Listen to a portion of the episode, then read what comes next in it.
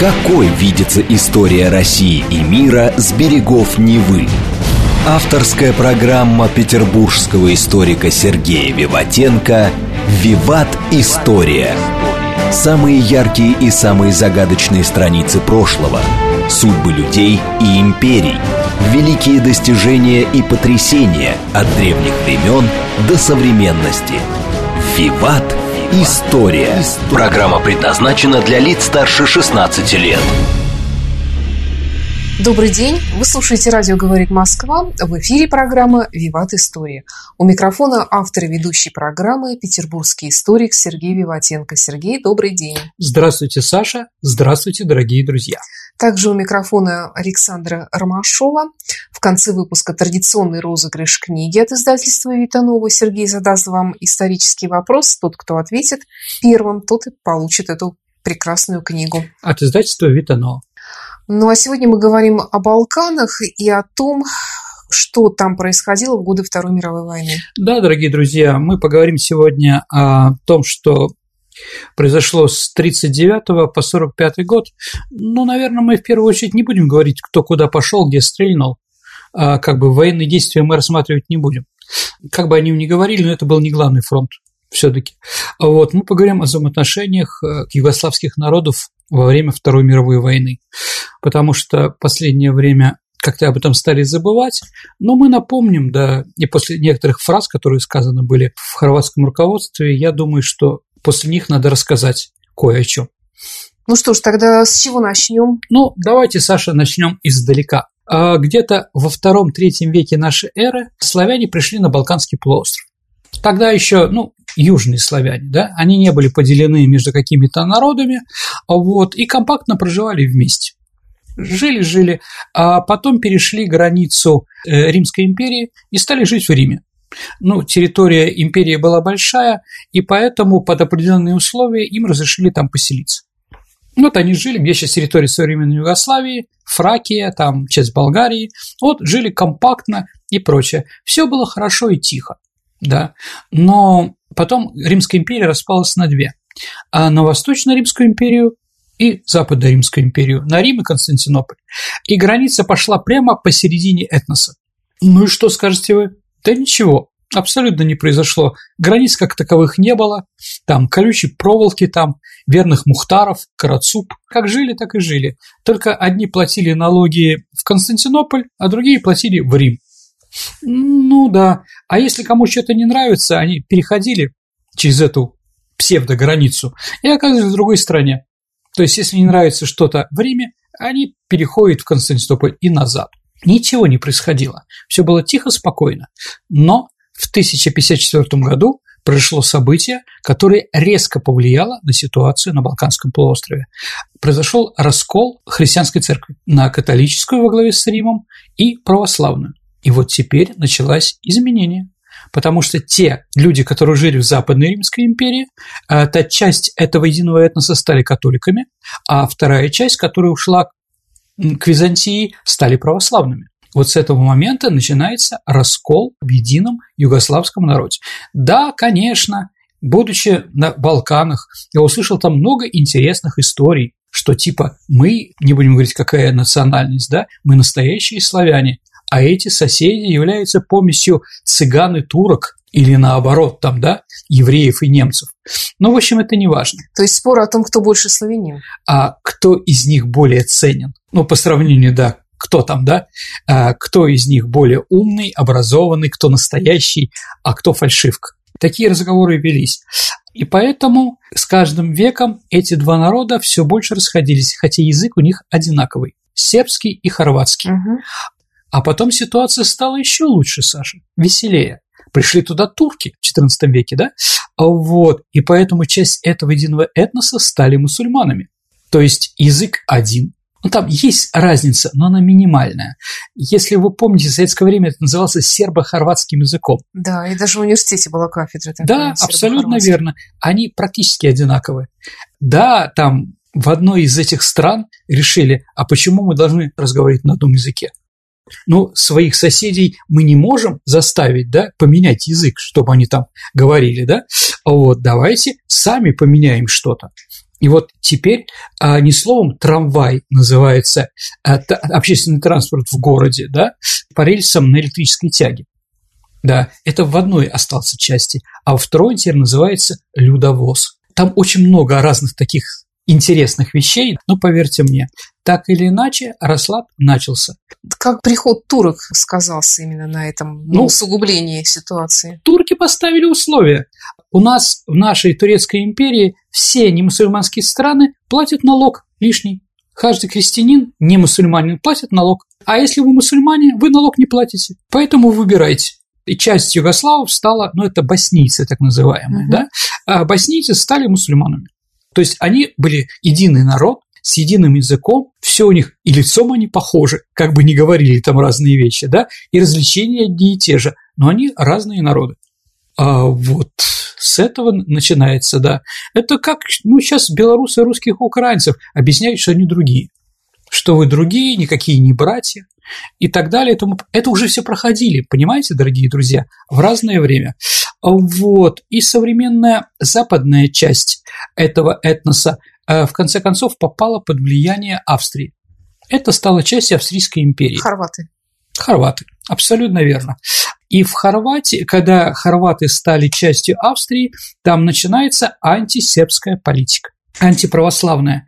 В середине XVIII века граф Колер, это доверенное лицо Марии Терезии, императрицы знаменитой середины XVIII века, провел на военной границе реформы, а, по которым теперь запрещалось прославлять православных святых, согласно церковному календарю. Там жило очень большое количество сербов православных, потому что границы не по национальному, а по-другому.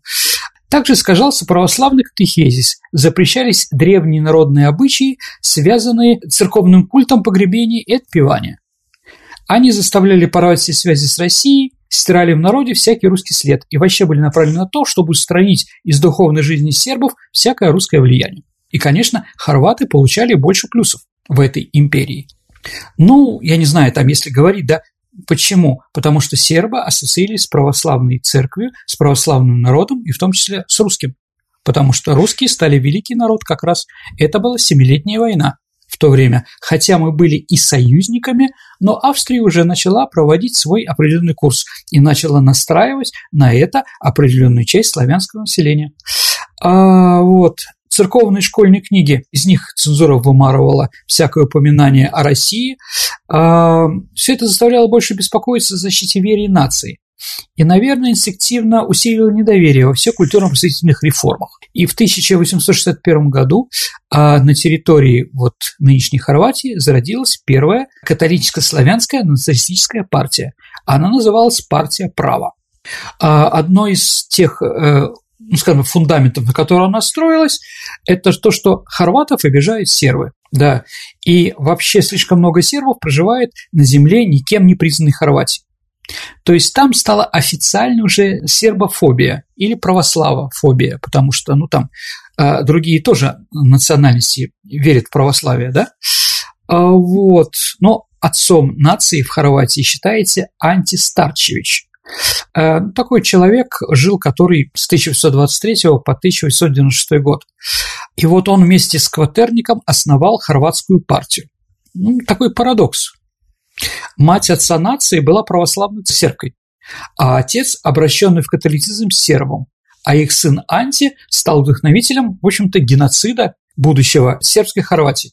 Он также испытывал огромную ненависть к евреям, хотя его ближайшим соратником был некто Иосиф Франк, еврей, который тоже считается хорватским националистом. Под их предводительством и подстрекательством уже, да, толпа хорватов в начале сентября 1902 года в Загребе, а Карловице еще в каких других городах громила мастерские магазины сербов, врывалась в их дома, их избивали, выбрасывали имущество из помещений.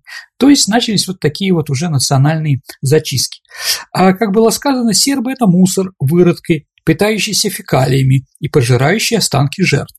Сербы по своей натуре лишены разума и уважения. Им противна свобода, и они противны любому добру. Ну, очень похоже на то, что сейчас говорят про русских про противность свободы некоторых приграничных наших государств, да, в общем-то, и Австро-Венгрия считала тоже сербов угрозой для своей монархии. А, ну, как известно, в этом доля правды, конечно, была. И Первая мировая война началась с деятельности секретной православной организации «Черная рука», которая работала в Сербии, в сербском генеральном штабе.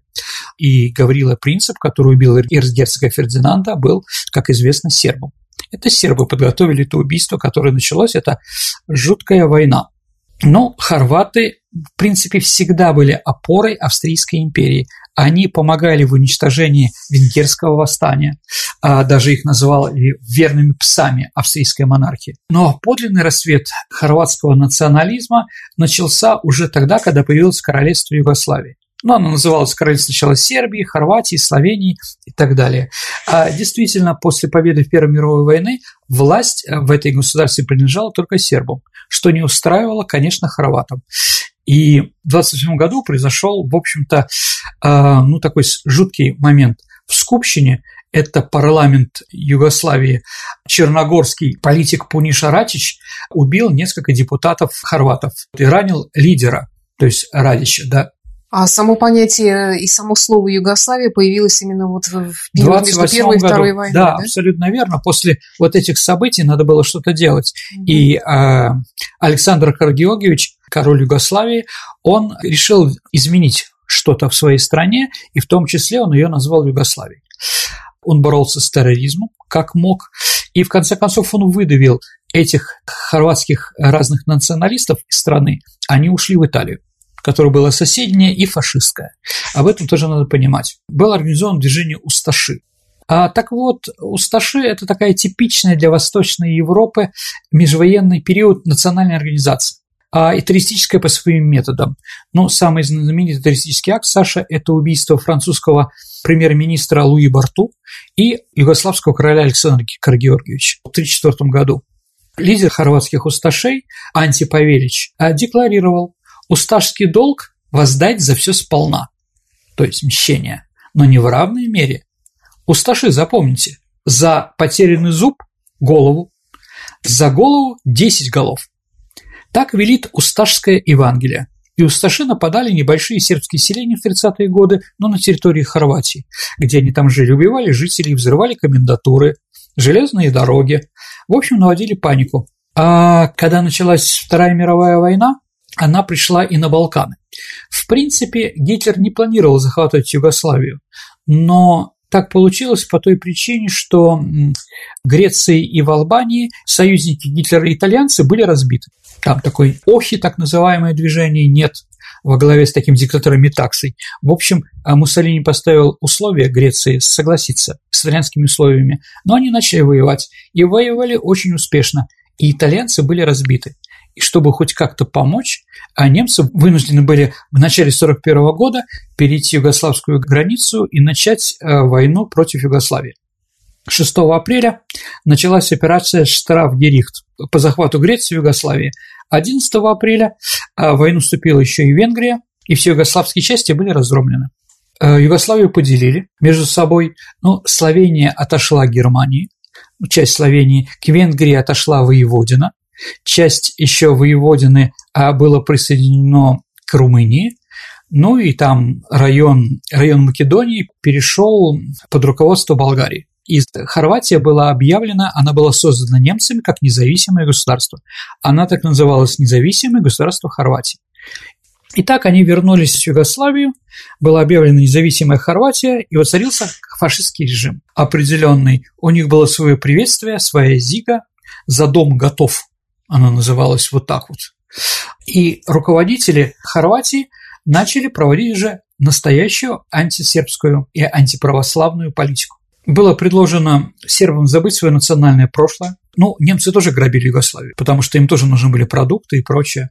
Там в немецкой газете 16 мая 1941 года «Зюдост Эхо» писал, настоящей задачей германского военного управления Сербии является выявление и обеспечение для Германии ее запасов, Итальянцы еще туда пришли.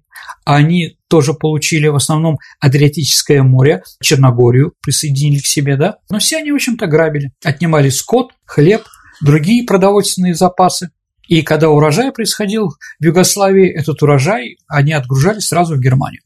В результате этого хозяйствования в стране начался голод. В Белграде достать даже кусок кукурузного хлеба было тяжело. Цены продуктов питания выросли на 100%, голод, эпидемии, разбой и начало какого-то сопротивления. Считается, что именно коммунисты организовали летом 1941 года, после нападения Германии на Советский Союз, именно коммунистическая партия Югославии организовала как бы первые партизанские подпольные организации которые начали воевать, да.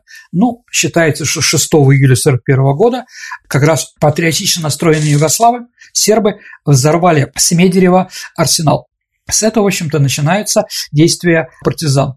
В тылу оккупационной армии партизаны начали разрушать коммуникации, нападать на колонны, обозы и патрули гитлеровских войск. Многие партизанские отряды хорошо были вооружены за счет сохранившихся боеприпасов югославской армии. Здесь тоже надо понимать. Ну и, конечно, руководство партизанами велось из Советского Союза. Иосиф Брос Тита, до того, как стать лидером партизанского движения в Югославии, он жил в Советском Союзе, имел кличку Вальтер и был одним из руководителей Коминтерна. Ну и началось, да, в ответ э, немцы стали проводить тоже террор, страшный террор, убивать, убивать сербов в отместку. Ну, главным, кто стал уничтожать сербский народ, были не немцы, это, конечно, хорваты. А национальные политические цели усташей не только установление государственной самостоятельности, что как можно понять, но и придание новому государству этнического хорватского характера. В Хорватии насчитывалось где-то около 6,5 миллионов человек, Саша. Из них 2 миллиона были сербы. Православные, отличие от католиков хорватов. Жило там еще 90 тысяч евреев что тоже как бы, ну, это такая политика была в первую очередь, наверное, а, прогерманская. Уже 30 апреля был издан указ на территории независимого государства Хорватии, что каждый серб обязан носить на территории Хорватии повязку синего цвета с буквой «П». Саша, как вы думаете, почему «П»? Теряюсь в догадках. Православный. Mm-hmm. То есть для них было главное, что это православный. Ну, евреи повязку со звездой Давида. Mm-hmm. Ну, понятно, да? Одновременно сербы и евреи были лишены гражданских прав. Евреи и сербы являются не гражданами хорватского государства, а принадлежащие государству, говорилось в постановлении правительства. А только арийцы обладают политическими правами. То есть, ну, немцы относились к югославам как к дарийской нации определенной, да, э, и в принципе, в принципе, они ничем не отличаются. Но вот как бы хорваты – это арийская нация, а сербы – не арийская нация. Поэтому их можно уничтожать.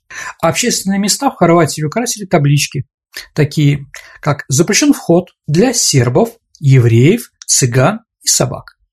Усташи не стали откладывать долгий ящик своей обиды на Югославское королевство, оно, конечно, было обида, и сразу же устроили повальный геноцид сербов, евреев, цыган и всех православных с массовыми казнями и зачистками селений.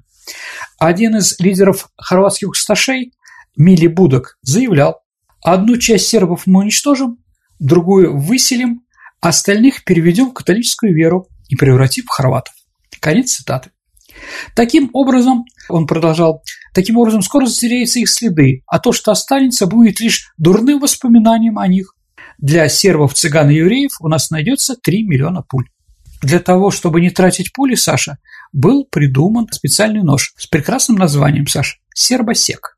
Но это такой нож, он одевается на перчатку, то есть им очень легко резать внутренности, рассекать. Даже был объявлен конкурс. Давайте придумаем более лучший вид ножа сербосега. И вот хорваты старались придумать как можно лучшим да этот нож. На этом специальном конкурсе ставился вопрос, что какой нож следует изготовить, чтобы палачи могли убивать людей как можно быстрее и при этом как можно меньше уставали. Слушай, ну это же не все хорваты, это же вот именно вот эта группа фашистующих усташей. Но власть была у них, и угу. как бы достаточно большое количество их угу. поддерживало. Нет, не все резали, конечно, понятно, да, но эта часть была, и все молчали. Да, так вот, партия серборезов, да, специальных ножей, была изготовлена фабрикой в германском городе Золингене. То есть они еще немцам дали задание придумать определенный нож. Они были сделаны по специальному заказу правительства независимого государства Хорватии. Ножи из этой партии использовались для массового убийства сербов в концентрационном лагере Ясиновец и других местах. Ну, такой нож имел надпись «Грависо» на кожаной части э, ножа, и поэтому его иногда называли нож гравизм.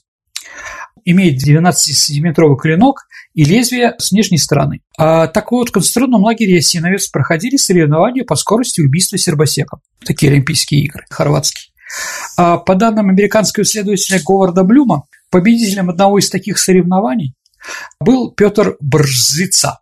За ночь он зарезал 1300 сербов, 1360 сербов, но 60 ему не засчитали жюри. Ну, все должно быть честно. Понимаете? Подожди, а как это задокументировано? Ну, это что, расчеты какие-то Были расчеты, велись, смотрели, бухгалтерия. И остались такие документы в архивах? Ну, в общем, получается. да. По разным оценкам, хорватскими усташами в них было убито от 83 тысяч человек до 700 тысяч. Ну, наверное, хорваты признают 83 тысячи, а сербы э, говорят про 700 тысяч. Ну, я думаю, что, наверное, цифры больше 100 тысяч – это 100%. Начальник лагеря, полковник Векослав Любич, впоследствии хвастался. «Я уничтожил лагерь Ясиновца больше людей, чем все Турецкая империя за весь долгий период оккупации европейских стран». А после того, как началась война с Советским Союзом, и немецкая армия ушла с Балкан, ну, не вся, но количество оккупационных войск стало намного меньше. И, Саша, из-за этого ослаб немецкий контроль за своими союзниками. Вот, и Усташи увеличили масштабы убийства сербов. А только за 6 недель 41 года Усташи убили трех православных епископов и 180 тысяч сербов. Огромное количество трупов бросали в воды Дрины, Дравы, Савы – это реки, которые впадают в Дунай. Ну, они выше по течению, чем Белград, да? Для чего они бросали? Чтобы они достигли Сербии. К некоторым трупам прикреплялись таблички с надписями вроде «Паспорт для путешествия в Белград», «Уважаемый труп для Сербии», «В Белград королю Петру».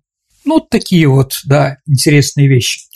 До окончания войны усташи разрушили 299 православных церквей, убив 6 православных епископов и 222 священнослужителей сербской православной церкви. То есть получается, что Вторая мировая война для этой части мира это была война не против каких-то оккупантов, а война внутри, против сербов. Внутри, в принципе, да, одного народа, ну вот, понимаете, да, до этого сербы руководили. Да, определенно. Я поэтому и хочу про это рассказать.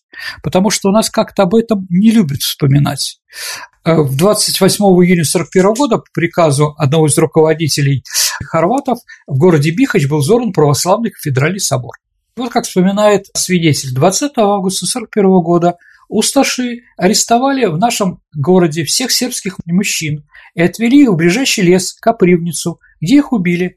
Затем наставил очередь их семей, которые были убиты в том же месте.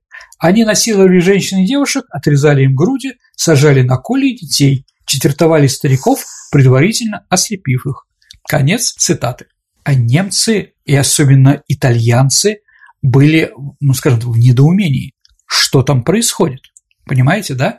Даже ведомство Гиммлера да, направляло Загреб рекомендации. Четыре раза они писали. Просьба не увлекаться перегибами в расовом вопросе. Понимаете, да? Да? Ты знаешь, наши mm-hmm. слушатели частенько задают вопрос э, о том, почему вот именно из местных э, жителей выходили самые жестокие каратели, так же, как вот если взять там Западная Украина, Белоруссия. Понимаете, для немца какой-то белорус и лично какой-то украинец или абстрактный. Понимаете, да? Ну вот и масса недочеловеков, проживающих где-то у себя там, да? Кто не такие? Ну, всех их называют недочеловеками, а это твой сосед. У него не только есть какие-то там религиозные прочие, у него есть личные обиды. Ну, девушку у тебя отбил, на танцах, извините, унизил, морду набил или за ухо в школе. То есть они знали друг друга, играли вместе в футбол. Я сейчас сказал про футбол, а потом скажу, что хорваты во второй половине 30-х годов отказывались играть в футбол в сборную Югославии. То есть у них был вот такой ответ, что ли, на сербскую власть, да, но сербы, наверное, заслужили участие в Первой мировой войне, то, что они получили всю эту территорию Югославии, что Хорватия не стала независимой, да, и Сербия была верным союзником Франции и Великобритании до войны. Потом ее, в принципе, предали, да, но это уже другой вопрос. Очень много личного такого. Ну, вы знаете, там сосед учит там какие-то анекдоты про соседа, да, ну, сосед может быть другой национальности, да, это у нас часто и на Кавказе, вот я бываю, да, и слышу там разные и за Кавказье тоже. То, что люди вроде интеллигентные, играющие в что, где, когда, образованные, а себе позволяют какие-то уничижительные фразы про соседей. Там смеются над ними, там издеваются, да. То есть это исторически, с одной стороны, а с другой стороны, вот, там же ведь все через полосица. Да. Сергей, давай прервемся на пару минут, потом продолжим наш выпуск. Какой видится история России и мира с берегов Невы? Авторская программа петербургского историка Сергея Виватенко «Виват. История». История. Вы слушаете «Радио говорит Москва». Продолжается программа «Виват. История». В студии по-прежнему автор и ведущий программы петербургский историк Сергей Виватенко и я, Александра Ромашова. Сегодня мы говорим о Балканах в годы Второй мировой войны. Да, вернемся в Югославию. 10 июля 1941 года генерал Вермаха Эдмунд Гляйзе Харстенау, его армия дислоцировалась в Югославии, сообщал следующее германскому верховному командованию и лично Адольфу Гитлеру. «Наши войска вынуждены быть безмолвными свидетельствами таких событий, которые не лучшим образом сказываются на их в целом высокой репутации. Мне часто сообщают, что немецкие оккупационные войска должны в конце концов вмешаться в злодеяние усташей. Это может однажды случиться. В настоящий момент, имея те силы, которые располагаю, я не могу просить о таких действиях даже немцы, понимаете, да? да? Сейчас вмешательство немецкой армии в отдельных случаях может сделать ее ответственной за прочие многочисленные случаи, которые она не могла предотвратить ранее. А итальянцы вообще были в истерике. То есть, ну, помните, итальянский э, режим был не такой кровожадный, да, но вот они просто вообще не понимали, что происходит. А, ну вот, католический священник Маты Граванович вместе с несколькими усташами был казнен немецкими солдатами за зверство по отношению к сербам. Монахи-францисканцы, католические, организовали массовую резню около двух тысяч сербов в деревне Дракулич и Сарговец близ Бани-Луки, это нынешняя Босния и Герцеговина. А приходской католический священник города Ульбины Маты Магуза в своей проповеди призывал верующих изгнать или уничтожить сербов в Хорватии. Монах Сидоний Шольц обращал сербов в католичество, убивая сербских священников и тех сербов, которые не желали перейти в католичество. А монах Августин Чевола с оружием в руках возглавлял отряд усташей, устраивающий чистки сербов. Особую известность получили католические монахи-назиратели концентрационного лагеря Синович. То есть они были и там. Майстрович, Баркельянич, Буланович, убивавшие большое количество узников лагеря. Участие католических священников в геноциде продолжалось вплоть до конца войны. А вообще геноцид официально признан этот? Хороший вопрос. Не знаю. В Сербии, наверное, да. А мировым сообществом думаю, что нет. Потому что коммунисты пришли к власти после 1945 года в Югославии, а коммунисты – интернационалисты. Поэтому народ не отвечает, как вы правильно вначале начали говорить, Саша. Да, весь народ нет. А кто тогда, да? Это сложный вопрос, сложный вопрос. Ну и а, Иосиф Брус Тита был католиком, это тоже надо об этом знать, да? Ну, в общем, закрыли на это глаза. Ну и мы закрыли глаза там, например, на венгерские э, зверства, которые были в районе Воронежа. Там же были венгерские войска. Ну, это они уничтожали в большом количестве, хуже, чем немцы. Но после того, как венгры стали строить социализм, мы об этом забыли. Ну и другие вещи, которые там происходили, понимаете, да? А вот, то есть немцев мы всегда критиковали, да, но вот, а наших братушек, так называемых, да, братские народы, которые вместе с нами строят социалистическое или коммунистическое будущее, да, мы решили закрыть на это глаза. В принципе, в принципе, там была борьба, но мы о ней еще поговорим, да. А вообще, вообще, да, убивались все сербы, кто имел среднее образование. То есть учителя, зажиточные ремесленники, потому что и православные священники, они считались носителями сербского сознания и подлежали поголовному уничтожению. Ну, вообще, судя по таким масштабам, получается, что там и сербов-то, наверное, и не осталось в результате. Ну, какая-то часть была, но она была в Кмине, ну, такой район Хорватии, да, в Стреме, э, в Краине, такие приграничные, да, где они жили компактно, и хорватов, возможно, не было. Вполне возможно, что этих хорватов оттуда еще и вытеснили. Но после того, как Хорватия стала независима, она не до конца решила сербскую проблему, сербы еще живут там, но это стало где-то там процент, полтора процента, то есть они как бы продолжают. Ну и многим людям просто ну вот как евреи возвращаются из концентрационного лагеря, да, приезжают в свое село и видят тех людей, ну, кто убивал, ладно, там, с ними понятно, но видят тех, кто прикрывал глаза, который отворачивался. Да. С ними просто психологически тяжело жить. Но и этим тоже украинцам, белорусам, которые закрывали свои глаза на эти зеркала, им тоже внутри тяжело им, в общем-то, наверное, тоже стыдно. Поэтому они пытаются этих евреев выдавить оттуда, как это возможно, да? Ну, чтобы глаза больше не попадались. Поэтому после войны, ну, наверное, какая-то часть сербов, она э, уехала в Сербию. Ну, хорваты сделали это, сделали. Хотя после этого все говорят, что все, все равны, и по закону, да, сейчас нет в Хорватии, конечно, антисербских законов, и все сербы, проживающие в Хорватии, они граждане Хорватии это понятно, да? Но также и хорваты, живущие в Сербии, они тоже граждане Сербии. Их много? Ну, давайте так, хорватов больше в Сербии, а, чем сербов в Хорватии. Угу. Хотя, конечно, жизнь в Хорватии намного более выгодна. Она находится в Европейском Союзе, там и зарплаты больше, и многое другое, но поехать туда, знаете, тяжело психологически тяжело. Наверное, в каких-то мусульманских странах жизнь лучше, чем в Израиле. Но вряд ли евреи поедут жить в эти страны.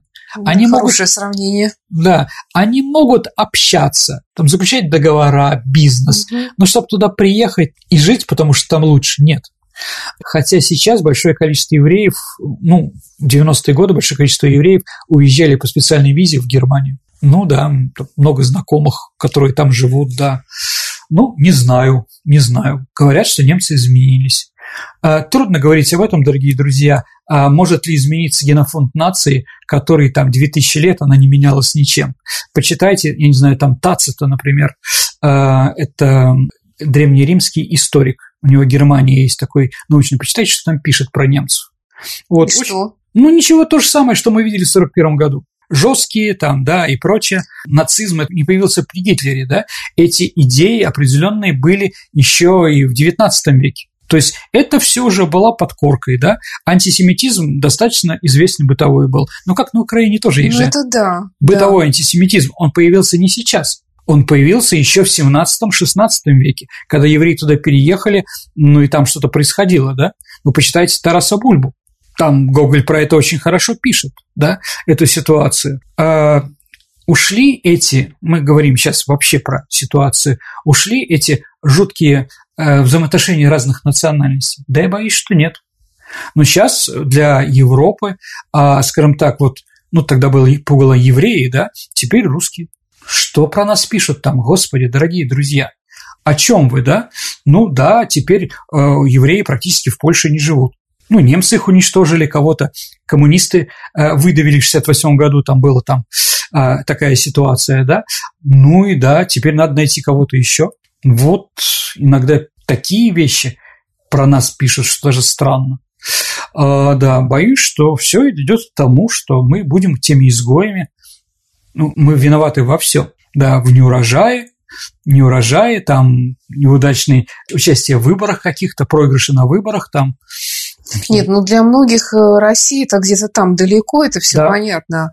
А вот именно вот конфликты близлежащих соседей, так же как, скажем, взять э, шотландцев. Ну, давайте Или так, ну, ирландцев. они не режут друг друга, да, но ирландцы, ирландцы, да, согласен, согласен. Но даже если мы говорим, ну, наверное, это стало меньше, но это все равно не ушло. Это взаимоотношения двух футбольных команд э, в Шотландии. Э, у них там свой чемпионат, Саш, шотландский. Угу. Там две главные команды. Это Селтик, кельты. Да, они же теперь и... на чемпионате мира как же сборная Шотландии Ну, они всегда да? получили, да, угу. за то, что а, за то, что Великобритания сделала с футболом, то есть она его придумала, придумала да, правила, да. то FIFA э, дала им право играть угу. на чемпионате мира и Европы четырьмя командами. Англия, Уэльс, Шотландия, угу. Северная Ирландия. Угу. И там две команды есть. Селтик – это команда католиков, это команда ирландских э, переселенцев, и Глазго Рейнджерс, да, это протестанты. Это протестанты. Это очень сложный вопрос, да. Ну, надеюсь, что люди как бы одумаются, что ли. А вопрос свой-чужой, он есть всегда. Есть всегда, к сожалению. Вот, посмотрим, да, что будет дальше. Сергей, ну в таком случае вопрос такой возникает. А против Советского Союза хорваты воевали? Да, воевали. Нет, э, там не было объявлено там войны, были добровольческие отряды. Ну, знаете, как Испания, она же тоже не объявила Советскому Союзу войну, но голубая дивизия здесь сидела на Полковских высотах и в Юрьевом монастыре в Новгороде. Да, они здесь воевали. Воевали итальянцы. А голубая дивизия называется потому, что у них голубая форма. У всех немцев она была серая, а испанцы, они немножко, да, а, немножко другие. А вот. Также и хорваты. Хорватам было предложено практически сразу после того, как Хорватия была независима, в ней власти предложили собрать э, дивизию, собрать добровольцев для войны против России. Ну, Россия тоже союзится с православием, понимаете, да? Уже 24 июня, то есть через два дня после начала войны, вся Югославия пестрела предложениями. А вот, и был громадный энтузиазм у населения. А подали заявки 9 тысяч добровольцев. Пол был сформирован, там было 3900 человек. Туда входили 80% католиков и 20% мусульман. Официально, Саша, это было название 369-й усиленный хорватский пехотный полк германской армии. То есть это не было независимо, знаете, как вот у итальянцев был командующий на Восточном фронте.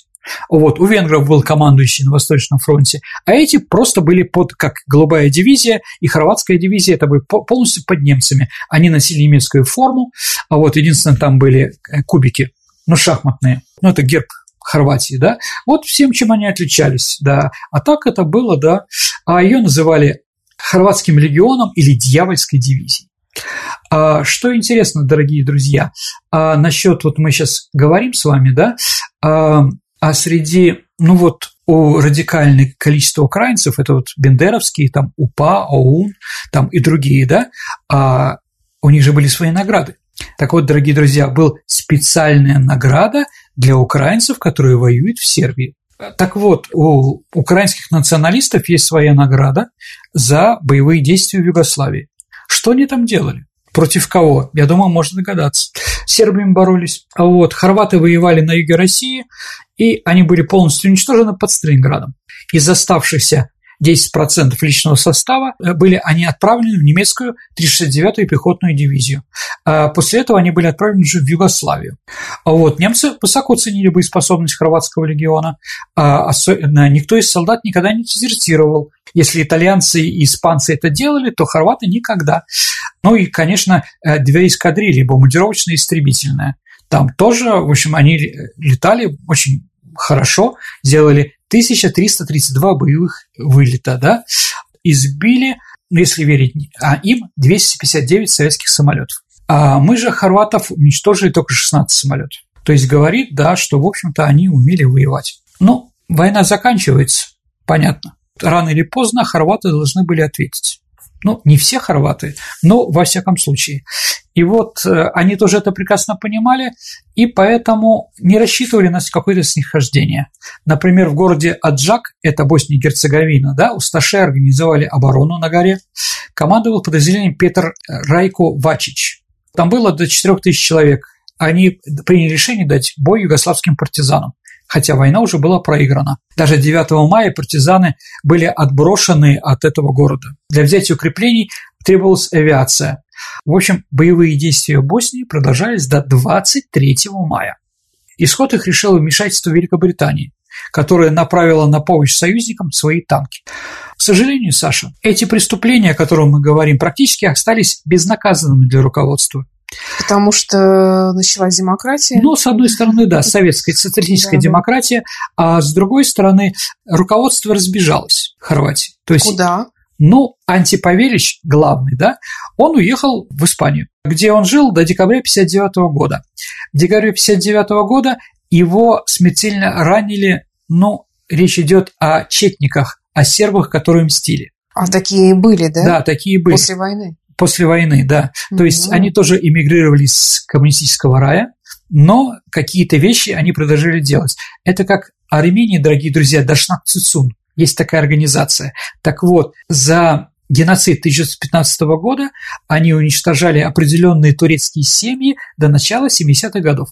Пока они всех их не перерезали, турок, да, которые где-то жили в других местах, не в Турции. А да? почему определенные ты говоришь? Ну, потому что они были руководителями не этого всех геноцида. подряд, а Нет, именно они, как, да, или как евреи, там, Эйхман, знаете, да, эту вот ситуацию, они его выкрали, а потом судили.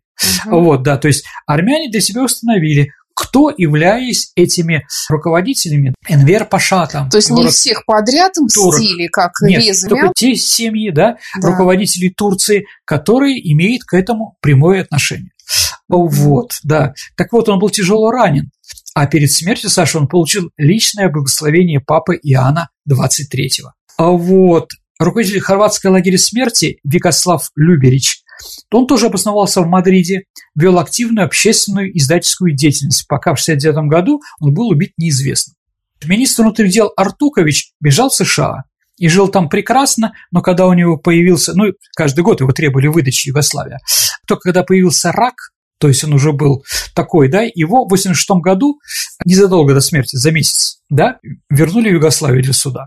Один из идеологов геноцида архиепископ Хорватии Алуизи Стипинац, а, которому подчинялись военные капелланы Усташей, был осужден в 1946 году, однако в тюрьме провел всего пять лет. В 1953 году он получил сан римского кардинала, а в 1998 году был причислен папой Иоанном Павлом II к лику блаженных, невзирая на протесты еврейских организаций. Ничего Ну, себе. сербские как бы их вообще не ставят ни во что, да? Станет ли когда-нибудь осуществлявшийся властями Хорватии, ну той Хорватии, геноцид сербов и евреев предметом общеевропейских разбирательств и дискуссий, подобно Холокосту или геноциду армян?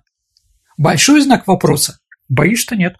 После обретения независимости в 1992 году в 10 хорватских населенных пунктах появляются улицы в честь лидера Усташей Мили Будака, о котором мы сегодня говорили, Ива Ройца, главы Усташей Дубровника, В каком году? в 1992 Саша, Мгм. когда уже появилась хорватская демократия.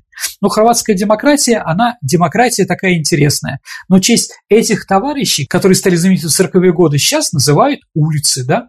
А вот этот Ива Ройница, глава Усташей Дубровника 41 по 45 год, который обвинялся в изгнании сербов, евреев, цыган, избежавший в Аргентину, был назначен президентом Хорватии Туджманом на пост своего уполномоченного представителя в Буэнос-Айресе. Знаете, есть такие почетные консулы. Вот он такой почетный консул, да. Произошло массовое уничтожение памятникам антифашистам, которые стояли на территории нынешней Хорватии. А Были уничтожены такой памятник победы народов Славонии, памятник Беловарец, памятник жертвам концлагеря Ядовна. Ну и после прихода Тужмана к власти начались выплаты пенсий бывшим усташам. Ну, как в Прибалтике, знаете, да? Есть кем гордиться, как говорится, да? Но а почему я решил сделать вам это не очень хорошую передачу, не очень хороших событиях, да? Потому что недавно президент Хорватии Калинда Грабар Китарович – это та, которая поздравляла своих футболистов в Москве во время финала Да, чемпионата да, мира, да. помните, да? Заявила, цитирую, о самом большом вкладе хорватского народа в антифашистскую борьбу. Она заявила, что хорватский народ – главный народ-антифашист. Ну, это даже круче, чем утверждение киевских деятелей о вкладе в борьбу с гитлеристом Бендеры. Понимаете, да? Ну, у них там были какие-то, может быть, отдельные антифашисты. Вот, понимаете, да? Вот, ну, вы знаете, Саша, э, фельдмаршал Кейтель, когда пришел подписывать капитуляцию в Потсдаме, да, где была подписана капитуляция 9 мая, да, когда он вошел в зал, он увидел французскую делегацию, которая тоже сидит, говорит, как, и эти тоже нас победили? Сказал Кейтель, да, немецкий, да, он не ожидал, что французы, оказывается, среди победителей, да, а Кейтель мог сказать, как, и хорваты внесли свой вклад в антифашистскую Нет, борьбу. ну не все же немцы были фашистами. Да я сути. согласен, я Также согласен. не все хорваты были усташами. Но извините, уровень, извините, того вклада, который они сделали в нацистские вещи, и уровень вклада в борьбу, Безусловно. это да. все, все разные, да? Поэтому, ну да, молодцы, молодцы, что я скажу. Да, для них теперь это герои. К чему это приведет? Ну, не знаю, ни к чему хорошему, наверное, это не приведет. Хотя, еще раз, Хорватия – это Европейская республика, но что-то там помощи сербов, которых выгнали во время последней войны гражданской, да, что-то я не видел, чтобы хорваты или Европа как-то помогала, да. Европа закрыла глаза на сербов и закрыла глаза на то, что вокруг сербов происходит сейчас, да, поэтому даже и албанцы чудные там, да, кто там, чего там, да, с сербами не делает. Это не значит, что они белые и пушистые. Но, опять-таки, ты, Саша, абсолютно права, что вся нация это не виновата определенно в этом отношении. Ну, вот такая история, Саша. Спасибо, Сергей. Это для меня, конечно, открытие большое. Хорошо. Как я думаю, что и для большинства наших слушателей. Угу. Ну а теперь наша постоянная рубрика, в которой историк Сергей Виватенко отвечает на вопросы наших слушателей. Правда ли, что революционеры открыли и разграбили гробницы российских императоров в Петропавловской крепости? Нашла мемуары некоторых причастных, где, в частности, говорилось, что Петр I очень хорошо сохранился из-за бальзамирования и казался живым, а гробница Александра I была пуста, и что все императоры были погребены с украшениями и драгоценными крестами, которые разграбили. Вроде как Анатолий Собчак такое же рассказывал Михаилу Задорну подобного. Интересно, это все правда или байки? Абсолютные байки. Такого не было. Еще раз, ну давайте представим, дорогие друзья, что в 19 году или 18 революционные матросы да, решили для Советской Республики э, найти золото в могилах, да? Что они будут делать с императорскими могилами? Вскрывать их тихо, красиво? Там, да, чтобы ничего не треснуло. Да нет, динамитом, господи, гранатами пролет, ломиком чем же еще там? А, вот. Но ни на, одном, ни на одной могиле в Перовской крепости нету таких вещей, э, скажем так, трещин и прочее. Когда вскрывали, там две могилы вскрывали в Перовской крепости, да, они известные. Это могила Елены, это греческая, греческая принцесса, да, которую вскрыли в 30-е годы, подарили грекам. Без нее им было, им было тяжело. И вторая могила брата Николая II, великого князя Георгия. А вот, ну, чтобы идентифицировать э, трупы, останки в Ганиной яме, да, где были похоронены императрицы, да, все. Нет, конечно, это неправда. А насчет того, что э, хорошо сохранился Петр I, э, давайте так, его не хоронили в течение трех месяцев а потом поставили его в могилу, забросали его труп, труп землей, и он там стоял еще три года. Да, только Анна Иоанновна приказала закопать. Да. Что за варварство? Ну, так варварство, да, да, да. Но, видимо, об этом Собчак рассказывал. Может, Ксюша все-таки, а не Анатолий, не Задорному, а кому-то другому. Нет, это все-таки это фейки. А вот я в это не верю. Вопрос от Ильи Клюкина. Вопрос про обстоятельства смерти Сталина. Озвучивалась версия, что Берия в последние часы жизни вождя не пускал к нему врача. Если это правда, то как такое могло быть? У Сталина была же охрана. Или что было бы, если бы врачи разгласили этот факт, ну, не с врачами, а с Берией? А, слушайте, ну, сложный вопрос. А, сложный вопрос. Нет, я считаю, что Сталин умер а, естественным способом, а его не отравили там его соратники. Действительно, долго не входили. Почему боялись? Потому что хозяин не любил, когда его будет. Хозяин не любил, когда кто-то ходит без его разрешения и так далее и тому подобное. Поэтому здесь можно смотреть двояко. С одной стороны, не пускает врачей, ну, потому что это запрещено. Сталин никого не просил, а с другой другой стороны, возможно, дать ему все-таки умереть. Вот. Сложный вопрос, но я думаю, что Сталин умер самостоятельно. Ну а теперь мы переходим к нашей постоянной рубрике, в которой мы разыгрываем призы от издательства Витанова. Это книги. Очень хорошие книги, дорогие друзья. Давай напомним вопрос прошлой программы, на который у нас пришли ответы. В застойные годы поезда и электрички, отбывавшие из Москвы в различные регионы России, именовали колбасовозами. А в свою очередь поезда, прибывшие в Москву с Украины, назывались саловозами. Ну, понятно почему. А если поезд прибывал в Москву непосредственно из Киева, как его называли? Его называли тортовоз. Киевский, Киевский торт. торт. Да. Угу. Я, когда бывал в Киеве, я около вокзала был специальный магазин, в который я всегда ходил, тоже покупал. Были у нас правильные ответы? Конечно, были, да. И вот первым прислал Сергей Титовец. Поздравляю Сергея Титовца, очень рад. Ну, а теперь новый вопрос. Вопрос такой. Аэропорт столицы Черногории Подгорицы имеет код. Ну, каждый аэропорт имеет три буквы, да? Угу. А код TGD. Тимофей, Георгий, Дмитрий. Да, угу. TGD. Две последние буквы – это сокращенные от град, город. Внимание, вопрос. А что означает буква Т? в аббревиатуре TGD. Ваши ответы отправляйте на наш электронный адрес радио Виват Собака Mail.ru либо вступайте в наше сообщество ВКонтакте, и там тоже большая просьба в личном сообщении Сергея Виватенко или мне, Александре Ромашовой, присылать ваши варианты. Ну а на сегодня все. Это была программа «Виват История». Спасибо, Сергей. До встречи в эфире. До свидания, дорогие друзья. Берегите себя.